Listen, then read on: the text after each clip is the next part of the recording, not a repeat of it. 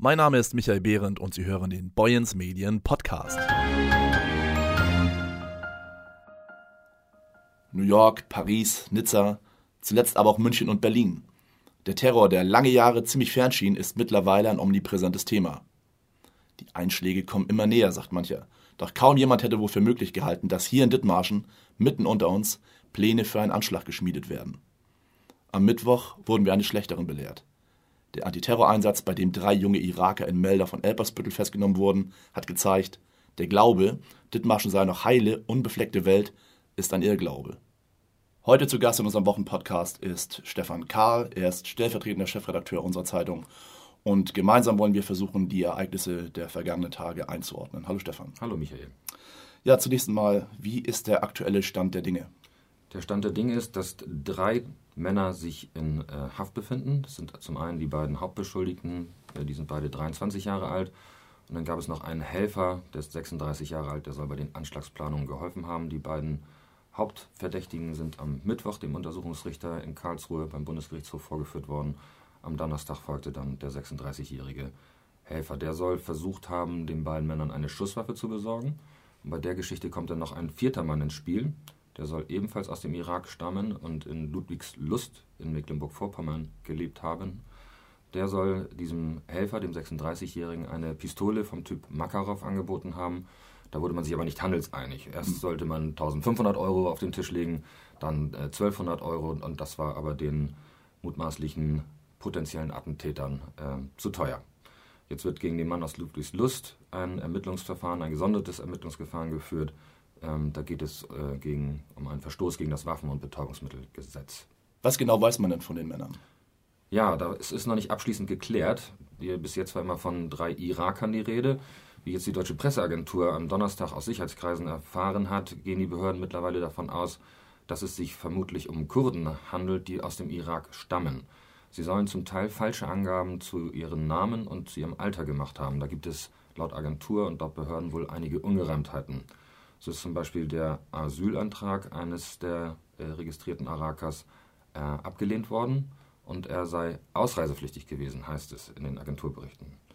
Die Männer insgesamt sollen sich alle drei seit 2015 in Deutschland aufgehalten haben. Wir erinnern uns an den, an den Sommer mit dem massiven Flüchtlingszustrom. Mhm. Ähm, da sind sie nicht weiter aufgefallen, offensichtlich, und sollen jetzt Ende 2018 in der Abgeschiedenheit unserer Westküste damit begonnen haben, ihre Anschlagspläne zu schmieden. In Meldorf wie auch in Elbersbüttel sind sie dabei niemandem aufgefallen, auch auf jeden Fall nicht negativ. Das ist das, was wir so mitbekommen haben aus dem, was uns äh, Bürger aus den betroffenen Orten, in denen nun der Zugriff erfolgte am Mittwoch, äh, was wir mit denen so gesprochen haben, was von denen zu hören war. Da gibt es zum Beispiel ähm, bezüglich der beiden Männer, äh, die in Meldorf festgenommen wurden, die wohnten einem, in einem Block am Nanni-Peters-Weg. Das ist eine recht äh, versteckt gelegene Straße in Meldorf. Ähm, da hat eine Nachbarin die beiden Männer als, als sehr freundlich beschrieben, die beiden vermeintlichen Iraker. Die hätten immer gegrüßt, die waren immer adrett mhm. gekleidet, sind also auch da nicht wirklich äh, auffällig gewesen. Ähm, in Elpersbüttel hat sich der, der Bürgermeister zur Sache geäußert, äh, wie auch in unseren Berichten zu lesen war. Ist es so, dass ähm, er von den Irakern in seinem Ort ähm, nie etwas mitbekommen hat, weder positiv noch negativ. Das Vorgehen der drei Beschuldigten, das hört sich ja so ziemlich dilettantisch an. Profis waren hier offenbar nicht am Werk. Nee, das bezieht sich im Grunde auf das Ganze, was die drei da veranstaltet haben. Das waren recht unausgegorene Pläne, wenn man dem glauben mag, was bis jetzt äh, faktisch an Wissen vorhanden ist. Mhm. Da sitzen die in, in, in Meldorf und, und pullen da das Schwarzpulver aus den Raketen. Ähm, ich bin da natürlich kein Bombenbauprofi, aber da kann man sich vorstellen, dass es eine Menge äh, Schwarzpulver braucht, bis man da eine durchschlagsfähige Geschichte am Start hat. Die weiteren Pläne sahen ja offensichtlich vor, ähm, dass, es, dass, es, äh, dass man sich auf so einer Schusswaffe hätte vorstellen können, aber die war dann zu teuer. Dann hat man sich was mit dem Auto vorstellen können, aber keiner konnte Auto fahren, musste also erstmal Fahrstunden genommen werden. Das hört sich in der Tat dilettantisch an. Man darf aber nicht unterschätzen, ähm, bei einem Dilettantismus, was hätte passieren können, wenn die tatsächlich mit einem Auto in eine Menschenmenge fahren, wie auch immer, sich eine Waffe besorgen. Mhm. Ähm, selbst ein, ein Verletzter ist schon einer zu viel. Ähm, was so behördlicherseits uns äh, vorliegt, ist, dass die Sprengversuche, die die Männer offensichtlich äh, unternommen haben, nicht besonders professionell waren. Es gab auch bislang und gibt bislang keine Hinweise darauf, dass sie, dass sie irgendwie gesteuert wurden aus dem Ausland. Das, äh, der, der, Präsident des Bundeskriminalamtes, Holger Münch, der wurde zitiert mit dem Satz, das äh, zitiere ich jetzt einfach auch mal, er sagte, wir gehen momentan nicht von einer sogenannten Schläferzelle aus. Es gibt zwar äh, laut Bundesanwaltschaft Verbindungen zur Terrormiliz Islamischer Staat, es gibt aber keine Belege für einen Auftrag des IS oder eine Mitgliedschaft der Männer in einer ausländischen terroristischen Vereinigung. Ist aber auch grundsätzlich immer schwierig einzuordnen, weil der IS schon in der Vergangenheit öfter äh, Anschläge für sich in Anspruch genommen hat, ohne dass äh, klar war, ob es wirklich war. Macht es nicht besser, ähm, ist also insofern vielleicht für, den, für, die, für, uns als Bürger gar nicht so wichtig, ob die nun äh, Kontakt hatten oder nicht, ob sie mhm. Mitglieder waren oder nicht. Entscheidend ist, die haben hier unsere Gastfreundschaft an der Stelle ausgenutzt, um eine Straftat vorzubereiten. Das scheint auf jeden Fall auch Fakt zu sein. Rund 200 Ermittler verschiedenster Sicherheitsbehörden haben die Verdächtigen in den vergangenen Wochen zum Teil rund um die Uhr beschattet, heißt es. Der Zugriff selbst lief generalstabsmäßig ab. Ja, wir hören ja immer wieder von überlasteten Polizeibeamten. Zumindest in diesem Bereich scheint der Polizeiapparat hier offenbar zu funktionieren. Naja, die Männer wurden auf jeden Fall gestoppt, bevor sie irgendeinen Schaden anrichten, schlimmstenfalls Menschen verletzen oder töten konnten. Also würde ich schon sagen, der Polizeiapparat hat gut funktioniert. Nun kann man natürlich die Rechnung aufmachen, 200 Beamte für drei äh, Verdächtige sind, eine, sind ganz schön viele. Es bräuchte also, wenn, wenn man von einer gewissen verdächtigen, mutmaßlichen verdächtigen Zahl ausgehen würde, ähm, unglaublich viele Beamte. Aber diese Rechnung äh, ist natürlich Kokolores, weil, weil sie unterschwellig unterstellt, dass eigentlich äh, in jedem siebten Block sozusagen ein Terrorist wohnt. Mhm. So ist es ja auch nicht. Ich habe hier aber noch mal Zahlen mitgebracht. Ähm, die sind gerade heute Morgen über die Agentur gelaufen, über die Deutsche Presseagentur. Ähm, das bezieht sich auf Hamburg. Da gibt es neue Zahlen. Da hat sich die Agentur mal erkundigt, wie es mit den Intensivtätern aussieht, die dort äh, erfasst wurden. Das sind fast zur Hälfte alles Ausländer. Das geht um 43 Prozent, wenn man es genau wissen will. In absoluten Zahlen von 508 Intensivtätern, die erfasst sind, äh, stammen 218 nicht aus Deutschland. Von diesen 218 sitzen 45 in Haft, der Rest ist auf freiem Fuß. Das ist natürlich was, was bei vielen Bürgern alles andere als eine vertrauensbildende Maßnahme gewertet werden dürfte.